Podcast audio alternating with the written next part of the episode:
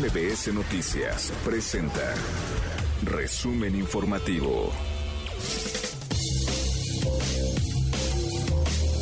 El día de hoy hay muchísima información en torno a esta guerra que se está librando entre Rusia y Ucrania, en torno a la invasión.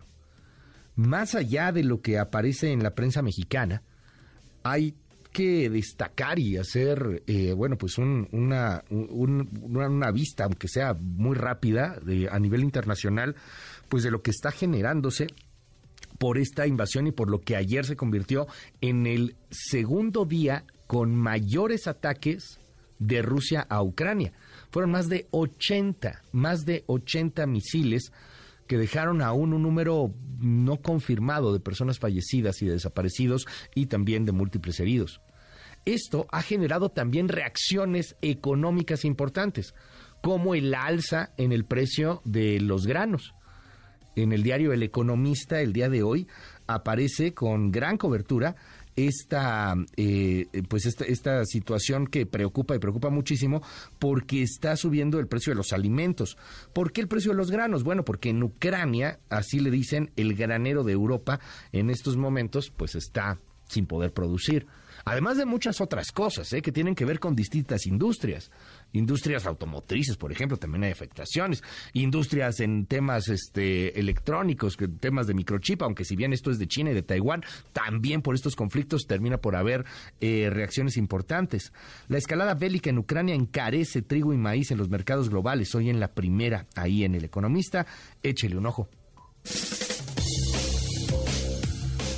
Y bueno, eh, también en el diario La Razón se da una cobertura importante a lo que está pasando con Zacatecas y autoridades estadounidenses. López Obrador desautoriza el acuerdo de David Monreal con Estados Unidos. David Monreal obviamente pues le hace caso al presidente que es su jefe, porque eso de que los gobernadores son autónomos, pues en la 4T no es cierto. Los gobernadores reciben las órdenes del presidente, no son autónomos. En Zacatecas la cosa está para llorar la cantidad de muertos levantados. Carajo, hace unos meses mataron a un bebito en una iglesia por un fuego cruzado. Y todavía la autoridad allá en Zacatecas sale a minimizar el asunto.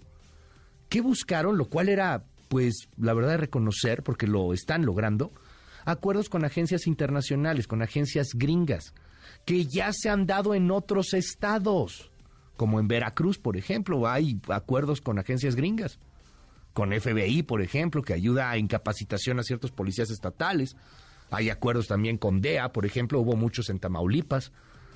Y funcionó de alguna u otra manera durante algún momento. No es la panacea, pero funciona. Bueno, al presidente le molestó mucho eso. Ayer le preguntaron, desautorizó todo esto, él dijo que no estaba de acuerdo. Entonces, bueno, pues ya le hizo caso a David Monreal. Hoy aparece una buena cobertura ahí en La Razón ya le hizo caso a David Monreal y ya se salió. Ya, no, no es cierto, yo no firmé nada. Está bien, ya dijo el presidente que no, pues no. Lo interesante, insisto, es que sí estos acuerdos se pueden dar en otros estados, inclusive 4T.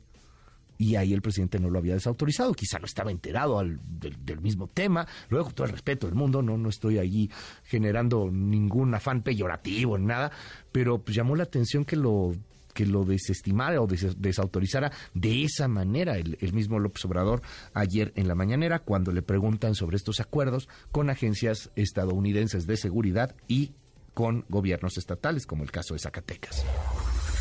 Esto fue el resumen informativo, una producción de MBS Noticias.